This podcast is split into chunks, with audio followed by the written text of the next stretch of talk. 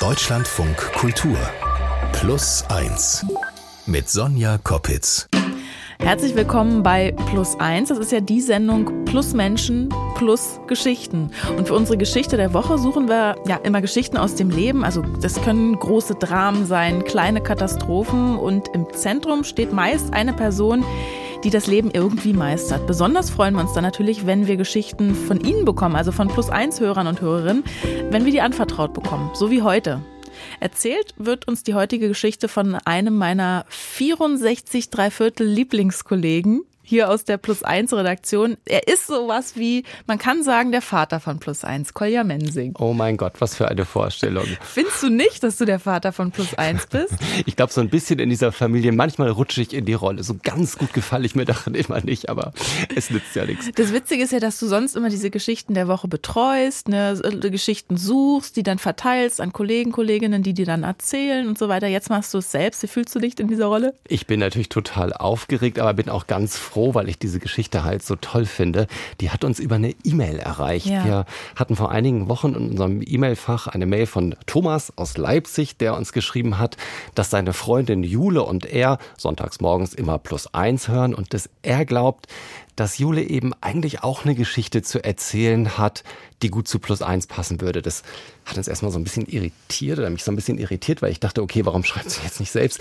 Jule hat sich dann aber auch selbst gemeldet mhm. und wir haben telefoniert und alles, was sie mir am Telefon erzählt hat, das war so spannend, dass ich mich sofort mit ihr verabredet habe. Ich bin nach Leipzig gefahren und habe dann an einem Sonntagmorgen um 9 Uhr bei Jule an der Tür geklingelt und wurde auch gleich total herzlich empfangen.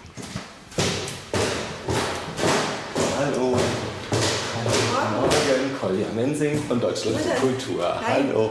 Und wir haben noch jemanden. Fridolin. Das ist Fridolin. Hallo noch Fridolin. sogar zwei Kinder da. Super. Von dreien. Wir hören gerade Kakadu-Hörspiel. Kakadu, das ist ja toll. Was für eine Begrüßung. Möchtest du einen Tee oder einen Kaffee, Kolja? Ach, einen Kaffee würde ich gerne noch nehmen, ja. Sehr nett. Da läuft dann auch noch Kakadu im Radio, wenn du. Also es ist wirklich eine richtige Deutschland von Kulturfamilie, kann man sagen. Total. Und bei Jule ist wirklich ganz schön was los. Wir haben das gerade schon gehört. Drei Kinder, mhm. die sind alle noch ein bisschen jünger.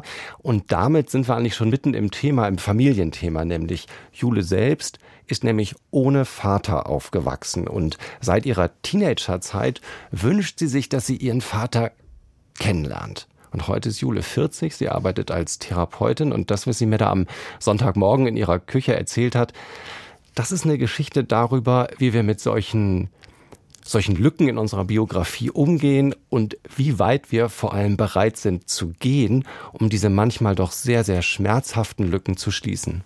Es war einer der krassesten Momente meines Lebens, ja, diese Reise und dann speziell diese ja doch sehr kurze Begegnung, die ich da hatte. Mit deinem Vater? Mit meinem Vater. Wie fühlt sich das jetzt an? Ach, jetzt gerade, also ich bin aufgeregt, ich merke, dass meine Hände feucht sind. Ich merke, dass ich einen Schutzwall aufgebaut habe, der äh, dazu beiträgt, dass ich nicht gleich total emotional werde, aber ich merke, dass das sehr großes Potenzial hat. Und ich merke schon, ich muss auch aufpassen, dass ich nicht auch jetzt gleich wieder total emotional mhm. werde. Auf jeden Fall, darum soll es heute gehen, um Jules Reise zu ihrem Vater und um den krassesten Moment in ihrem Leben.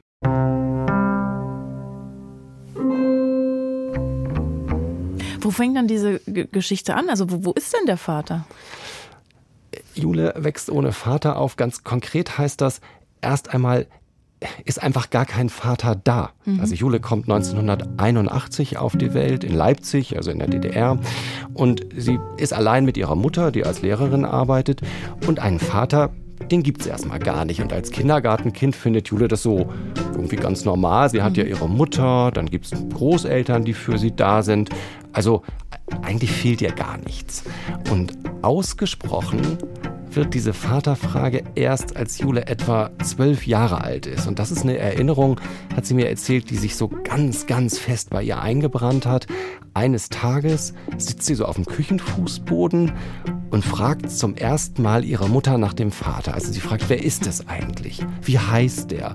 Und vor allem, warum ist der nicht hier? Warum ist der nicht hier bei uns, wie bei fast allen anderen mhm. Kindern, die sie sonst kennt? Und dann erzählt die Mutter ihr, total offen, sagt Jule, also das ist gar nicht irgendwie ein dunkles Geheimnis, mhm. was gelüftet wird.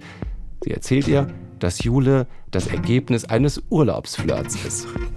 Sie hat mir erzählt, dass sie sich verliebt hat, als sie in Bulgarien war, im Urlaub, dass sie da jedes Jahr hingeflogen ist. Zu DDR-Zeiten gab es jetzt nicht so viele Urlaubsziele zur Auswahl, dass sie da immer mit ihren Eltern hingeflogen ist und dann eben meinen Vater kennengelernt hat am Sonnenstrand und sich verliebt hat und dann ist sie wiedergekommen und dann war sie schwanger, aber er wollte nicht. Also es war nicht irgendwie tragisch oder so, diese Geschichte, die mir da erzählt wurde. Es war so, ich habe das gehört und dachte, ah, okay, das, das ist die Geschichte. Also, es gibt jemanden, aber der ist nicht da und das ist, das ist so.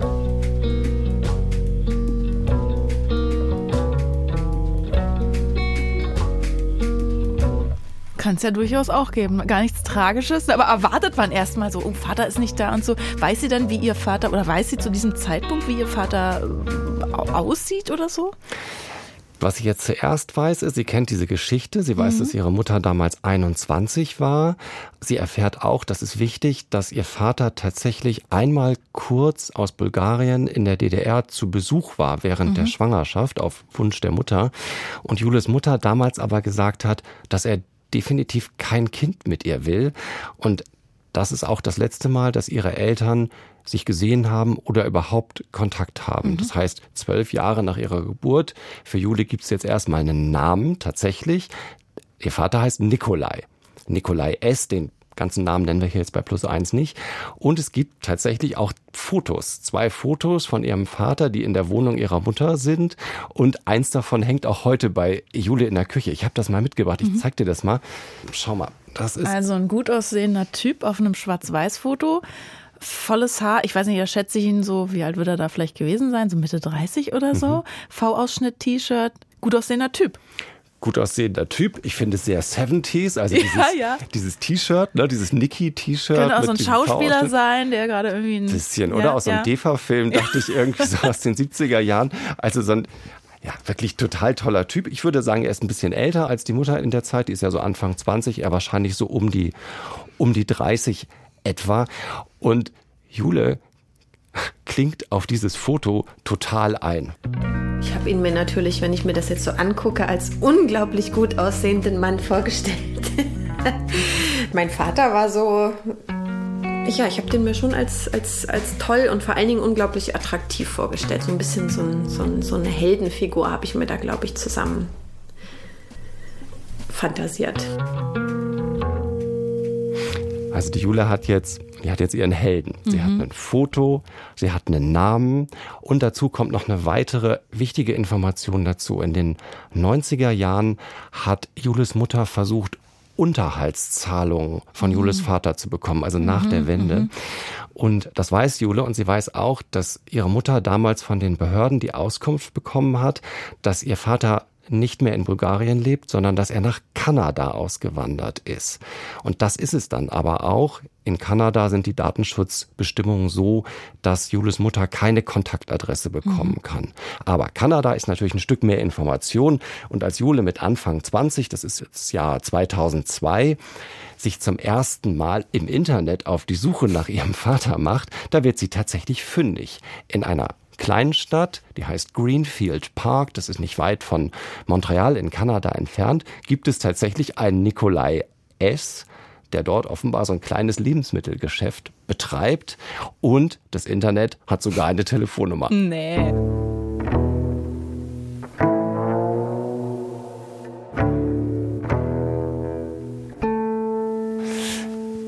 Es gibt eine Telefonnummer und Jule zögert kurz. Also inzwischen ist sie ja 20 Jahre ohne ihren Vater ausgekommen. Es geht jetzt nicht so, dass sie die Nummer sieht und sofort wählt. Sie zögert ein bisschen und dann macht sie es aber. Sie ruft dort an. Eine Frau nimmt ab und die legt sofort auf, als Jule sagt, dass sie aus Deutschland anruft und auf der Suche nach einem Nikolai S. ist. Jule probiert das jetzt immer wieder mhm. und immer, immer geht diese Frau dran, die ganz offensichtlich nicht mit ihr sprechen will. Doch dann, endlich, geht ein Mann ans Telefon.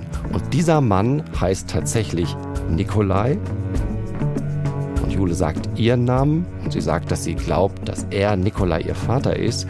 Und damit liegt sie offenbar auch richtig, aber das ist noch lange nicht das Ende der Geschichte. er mir so aus der Kalten heraus Fragen nach meinem Aussehen gestellt.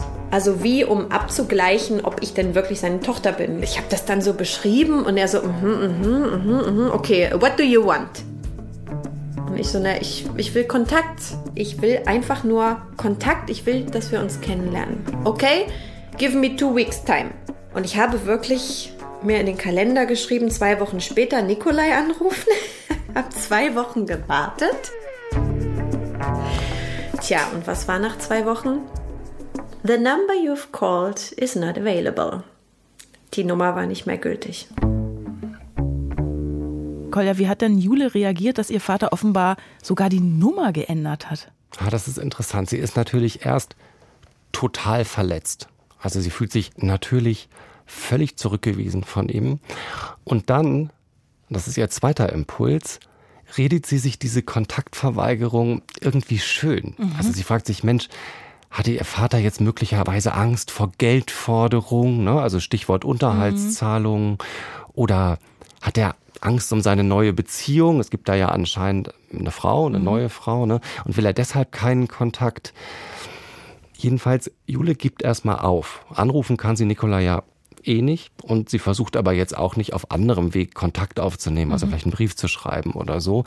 Und stattdessen startet sie jetzt eben mit Anfang 20 erstmal so richtig ins Erwachsenenleben. Sie studiert, sie geht total viel auf Reisen, sie hat Freunde, mit manchen lebt sie auch zusammen, aber sie merkt, dass dieses Vaterthema sich für sie überhaupt nicht erledigt hat. Mhm. Das kommt immer mal wieder auch in unerwarteten Momenten an die Oberfläche zum Beispiel oder vielleicht auch gerade, wenn es um Beziehungen geht? Eher so in Momenten der Nähe, dass ich mich dann, also ich weiß, bei einem Freund, das war wirklich schräg, ich fand es auch selber schräg, da habe ich mich dann so an den rangekuschelt und es war so ganz so vertraut und dann habe ich tatsächlich, ich habe dann glaube ich echt so zu ihm Papa gesagt.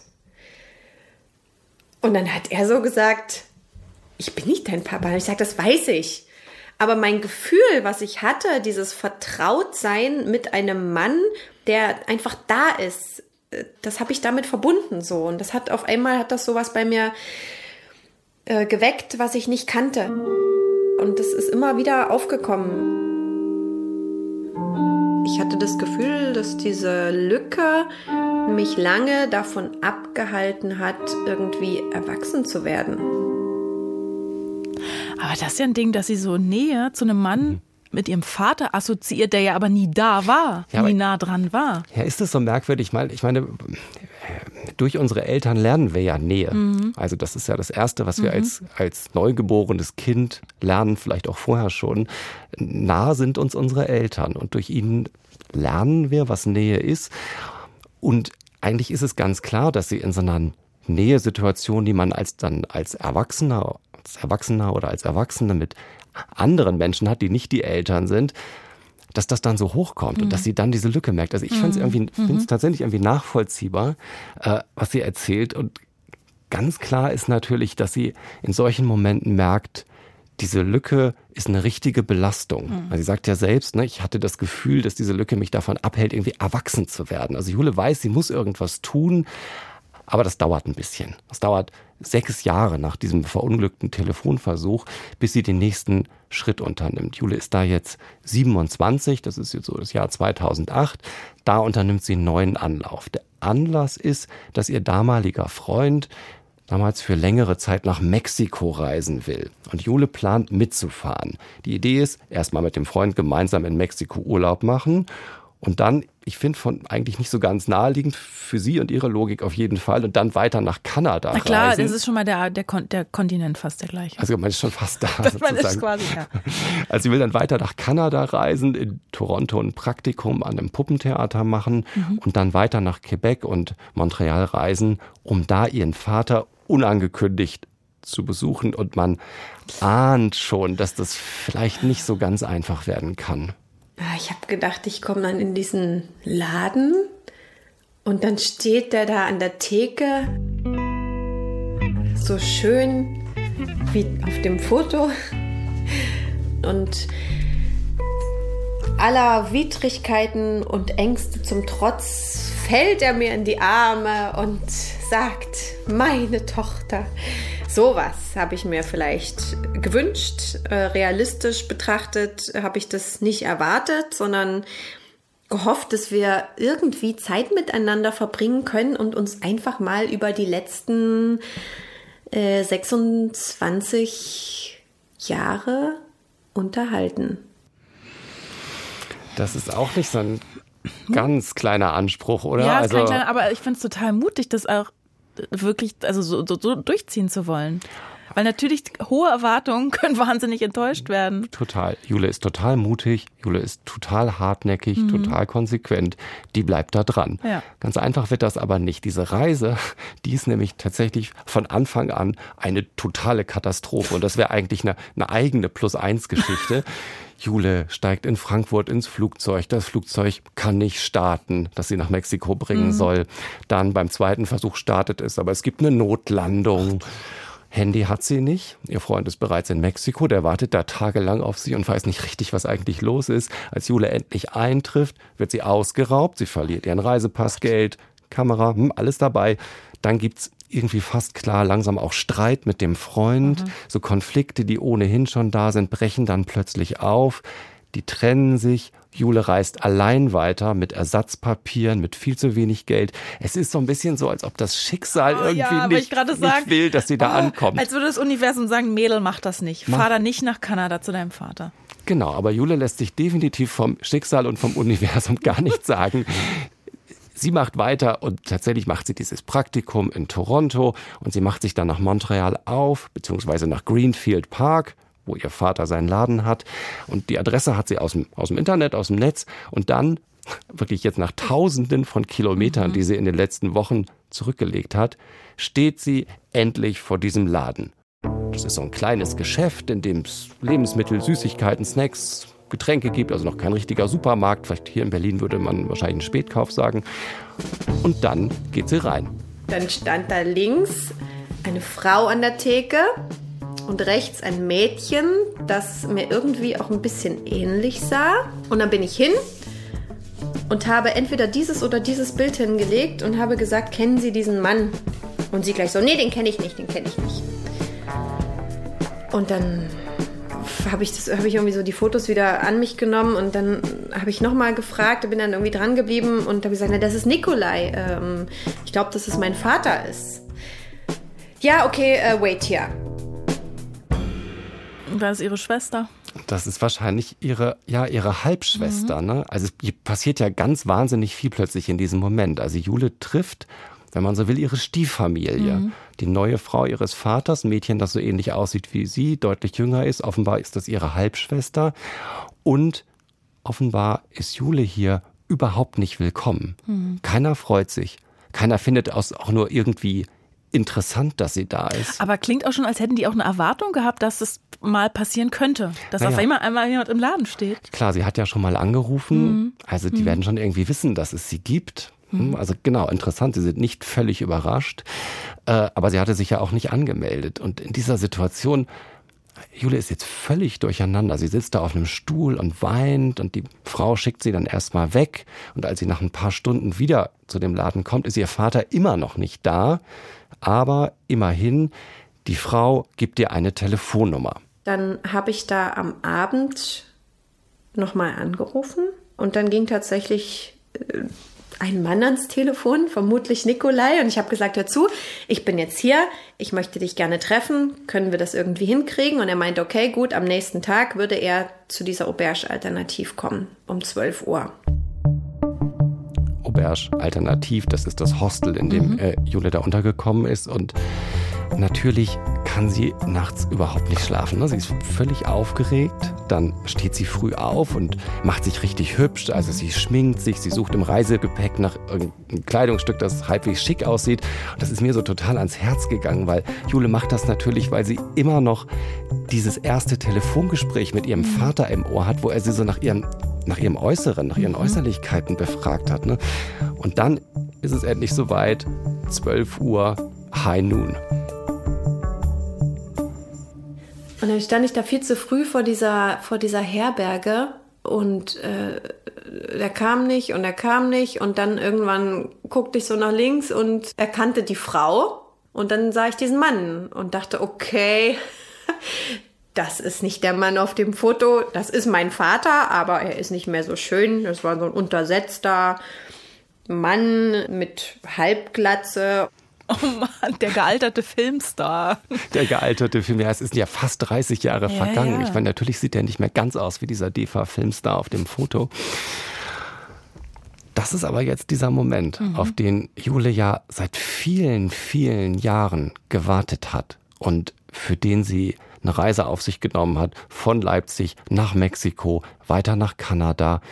Und es ist überhaupt nicht so, wie sie es sich vorgestellt hat. Mhm. Es gibt keine Umarmung, es gibt keinen Handschlag, es gibt kein, kein Wort der Begrüßung, im Gegenteil. Also ich war vor allen Dingen schockiert, dass diese Frau dabei war, weil ich ja äh, gemerkt habe, dass sie schon sehr dominant und absolut nicht dafür ist, dass wir uns begegnen, so, ne? Also die hat eigentlich für ihn mitgesprochen, ne? Da habe ich gemerkt, ich habe ja keine Chance. Und dann bestand dieses Gespräch eigentlich nur aus Anschuldigungen oder Fragen wie, was willst du? Äh, woher willst du wissen, dass ich deine Tochter bin? Und überhaupt, guck dich doch mal an, du bist doch eine schöne und erwachsene Frau. Was brauchst du denn noch einen Vater?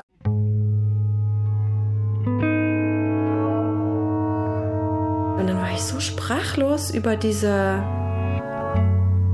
über diese Belanglosigkeiten, die mir da in den Kopf geknallt werden. Und dann weiß ich noch, hat er gesagt, You are just a girl to me like everyone else. Puh, das ist ja der blanke Hass da, der da entgegenschlägt. Und das war's. Dieses ganze Treffen dauert etwa so zehn Minuten sie hat das auch so beschrieben, dass sie selbst steht auf dem Bürgersteig. Die beiden kommen noch nicht mal auf dem Bürgersteig hoch. Die stehen so auf mhm. der Straße und müssen immer Autos ausweichen. Also offenbar so eine richtige Furcht, sich überhaupt irgendwie auch nur äußerlich anzunähern. Und es gibt halt gar keine irgendwie Hoffnung versprechende Verabschiedung. Es gibt jetzt kein Angebot, auf welche Art auch immer in Kontakt zu bleiben. Und Jule, diese, diese mutige, hartnäckige, geduldige Jule, bricht da in Kanada allein völlig zusammen.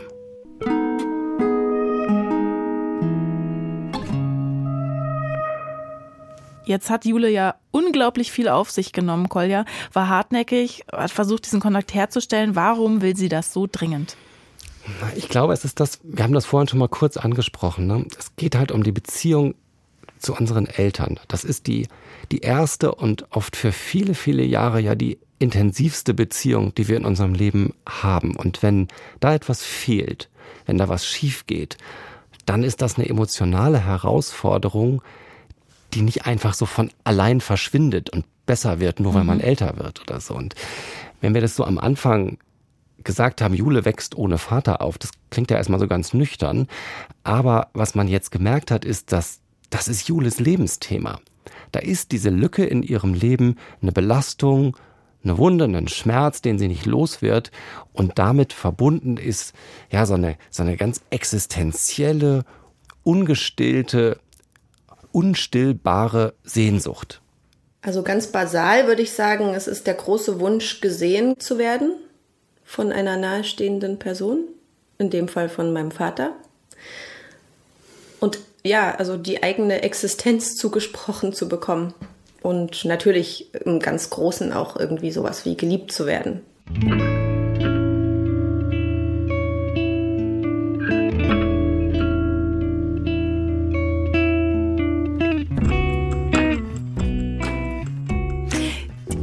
weil du ja von, von Lücke, von Wunde, von Schmerz gerade gesprochen hast, aber ist es so nicht noch ein, ein viel größerer Schmerz, jetzt wo sie das diese Ablehnung erfahren hat? Das war es auf jeden Fall. Sie hat natürlich, für sie ist das ja wie eine, also im Nachhinein sieht sie das so, ist das ja wie eine Wiederholung mhm. von so einer Urszene, mhm. die sie nur aus Erzählungen kennt. Der Vater besucht die Mutter und sagt, nee, ich will kein Kind. Ja. Ich will dieses Kind nicht, was in deinem Bauch ist. Und sie hat das Gefühl, dass sich das quasi zweimal wiederholt hat. Einmal am Telefon und dann viel krasser nochmal dort in Montreal auf der Straße immer wieder zu sagen, nein, ich will dich nicht. Also das ist natürlich völlig krass für sie. Mhm. Und sie hat da in Kanada, bis ihr Flug endlich zurück nach Hause geht, natürlich furchtbare Tage, wo sie gar nicht weiß einfach, was, wo sie jetzt hin soll, wo sie mit sich selbst hin soll. Wie geht's ihr denn heute damit? Naja, auf den ersten oberflächlichen Blick könnte man ja meinen, eigentlich ist sie gar nicht weitergekommen. Mhm. Ne? Jule versucht also nach diesem desaströsen, verletzenden Treffen in Kanada immer mal wieder Kontakt aufzunehmen. Dann schickt sie ihrem Vater zum Beispiel nach der Geburt ihrer Kinder so Briefe mit mhm. Fotos. Ne? Hier ist dein erstes Enkelkind, dein zweites Enkelkind. Und immer bleibt sie ohne Antwort. Und Jule hat auch immer mal wieder so Momente, in die sie sich gewissermaßen so unkontrolliert in diese Vatersehnsucht reinfallen lässt. Das wo sie dann im Internet nach ihm googelt oder nach Fotos von ihm googelt oder sie schreibt Kundinnen seines Ladens an, die auch ihren Kontakt auf so einem Bewertungsportal hinterlassen haben, um so um die Ecke irgendwie ja. in Kontakt zu kommen. Aber das sind eben nur Momente. Und tatsächlich sagt Jule, dass sie von heute aus, also 13 Jahre nach dem gescheiterten Treffen mit ihrem Vater, fast 20 Jahre nach diesem ersten Telefonat, dass sie total froh ist, dass sie es versucht hat mhm. und dass gerade diese klare, eindeutige Ablehnung es ihr am Ende leichter gemacht hat, sich zu lösen und auf ihrem eigenen Erwachsenenweg weiterzukommen. Also diese, diese Was wäre wenn Blockade, mhm. die sie ja jahrelang begleitet hat, sich immer wieder vorzustellen, was sie und ihr Vater doch für eine tolle Beziehung haben könnten. Ne? Hätte ja auch wirklich so sein können. Hätte sein ne? können. Er hätte ihr Halt, Stabilität, Zuneigung geben können. Das alles das, was sie sich gewünscht hat, alles einfach nachholen. Diese Was wäre wenn Blockade, die ist wirklich weg. Und mehr noch, Jule weiß eigentlich ziemlich genau, wie sie ihr eigenes Leben gestalten will. Sie selbst lebt ja zum Beispiel mit drei Kindern ohne einen Partner in ihrer Wohnung. Sie ist also auf den ersten, so. ja, sie ist auf den ersten Blick das, was man so, finde ich immer etwas sehr vorschnell alleinerziehend nennt, genau wie ihre Mutter. Mhm. Aber sie weiß halt ganz genau, dass sie diese Muster aus ihrer Kindheit auf keinen Fall wiederholen will das war mir eben auch immer wichtig, dass äh, egal ob die Beziehung, ähm, die partnerschaftliche Beziehung funktioniert oder nicht, dass die Väter für die Kinder da sind. Ja, und dafür habe ich mich total eingesetzt und das zum Glück auch geschafft, dass das so ist, dass meine Kinder eben nicht ohne ihren Papa groß werden. Das ist, glaube ich, ein Geschenk, ja, was ich, was meine Kinder haben, was ich eben so nicht kennenlernen durfte hält sie das indirekt damit auch ihrer eigenen Mutter vor, dass sie sich vielleicht nicht genug eingesetzt hat? Nee, im Gegenteil. Sie sagt immer wieder, dass sie halt eigentlich von ihrer Mutter ganz toll gelernt hat, wie man eben auch alleine zurechtkommen kann. Mhm. Das ist, sieht sie eher positiv. Was hat dich denn besonders an dieser Geschichte fasziniert oder was hast du für dich persönlich mitgenommen? Also erstmal für uns ist das natürlich ein totales Geschenk, dass jemand uns eine Geschichte anbietet, die er in so einer großen Offenheit erzählt. Ich fand es ganz interessant, dass Jule mir erzählt hat, dass sie das jetzt aber gar nicht macht, weil sie unbedingt ins Radio damit will, sondern sie will vor allen Dingen diese Geschichte quasi einmal zu Protokoll geben, Aha, okay. um sie wie es einmal jetzt richtig erzählt mhm. zu haben und es wird auch aufgenommen und dann kann mhm. sie es aber in eine Schublade legen. Das fand ich ganz toll, aber auch vielleicht zu merken, dass ähm, solche Geschichten rund um so biografische Lücken nie so geradlinig und linear sind, wie man das jetzt meinetwegen aus irgendeinem tollen Roman oder einem Film oder einer Fernsehserie oder so kennt. Es sind immer Umwege, Fallen, Verletzungen, die dann in der Wirklichkeit da mhm. sind. Das fand ich spannend, nochmal richtig zu sehen. Und Frage ist natürlich, was Jule selbst aus dieser Geschichte mitgenommen hat. Ne? Also was ich so interessant finde, ist, dieser Satz, wenn du dich erinnerst, den Julis Vater bei dem Treffen in Montreal zu ihr gesagt hat, dass sie doch eine erwachsene Frau mhm. ist und keinen Vater braucht. Es ist auch ein interessantes Bild, was er von äh, einer Vaterfigur eigentlich hat. Ja? Es ist total interessant zu denken, irgendwie, du brauchst mich doch gar nicht ja. als erwachsen oder so. Ne? Und das ist, natürlich ist es kalt und verletzend mhm. in diesem Moment. Also dem Mann fehlt ja offenbar auch jedes Einfühlungsvermögen. Aber es stimmt ja auch.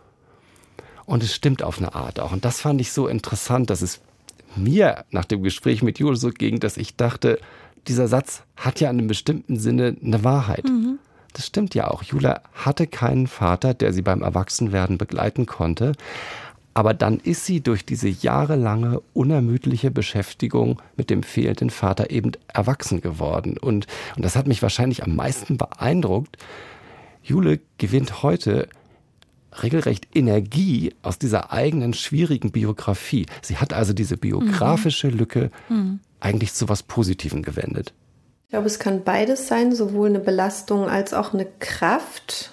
Die Abwesenheit eines Vaters, dass man als Frau oder als Mutter trotzdem gut da sein kann und sein Ding machen kann, das habe ich schon gelernt durch diese Abwesenheit dieses Vaters, ja. Das ist schon eine Stärke oder eine Kraft, die ich aus dieser Geschichte für mich gewonnen habe. Ich wusste auf alle Fälle immer, dass ich Kinder will und ob das dazu dann einen Mann gibt, der da ist, weil ich mit dem eine harmonische Partnerschaft führe und Elternschaft, das war für mich immer zweitrangig so, ne? Vielen Dank, Kolja, dass du uns diese Geschichte erzählt hast. Sehr gern. Und äh, vielen Dank auch an unsere Plus 1 Hörerin, an dich, Jule, wenn du das jetzt hier hörst. Das ist quasi dein Hörprotokoll deiner Geschichte, die du mit uns geteilt hast, dankenswerterweise. Und wenn Sie oder jemand aus Ihrem Umfeld auch was erlebt haben, von dem Sie denken, wow, diese Geschichte müsste man eigentlich mal teilen, mal im Radio erzählen, dann schreiben Sie uns sehr, sehr gerne eine Mail an plus1.deutschlandradio.de. Bevor Sie Ihre Ohren jetzt wieder für andere Dinge benutzen, hören Sie doch gerne noch unsere andere aktuelle Plus 1 Folge dieser Woche. Da habe ich Maria Gundolf zu Gast. Sie ist Clown beim Verein Rote Nasen e.V. Wir haben ein ganz tolles, wie ich finde, tiefes Gespräch geführt, weil dieses Clown-Sein ganz viel Psychologisches hat, also ganz viel Zwischenmenschliches. Ein Clown quasi als Spiegel, von dem wir viel lernen können, auch über uns selbst ich ziehe wirklich viel dann aus dem, was ich gelernt habe über den Clown, das sein zu lassen oder das, ja, zu sagen, okay, es geht mir heute nicht gut. Es geht mir nicht gut. Und ich kann das aussprechen und ich versuche es nicht irgendwie zu verstecken, sondern ich sage dann zu jemandem, du, ich bin so schlecht gelaunt heute, das ist echt krass. Und dann, wenn ich eine Clownskollegin, wenn die dann sagt, du, ich bin viel schlechter gelaunt als du, kannst du, ich bin so schlecht gelaunt. Also so. Ich bin Sonja Koppitz. Nächste Woche begrüßt sie hier Utz Träger. Viel Spaß dabei. Tschüss.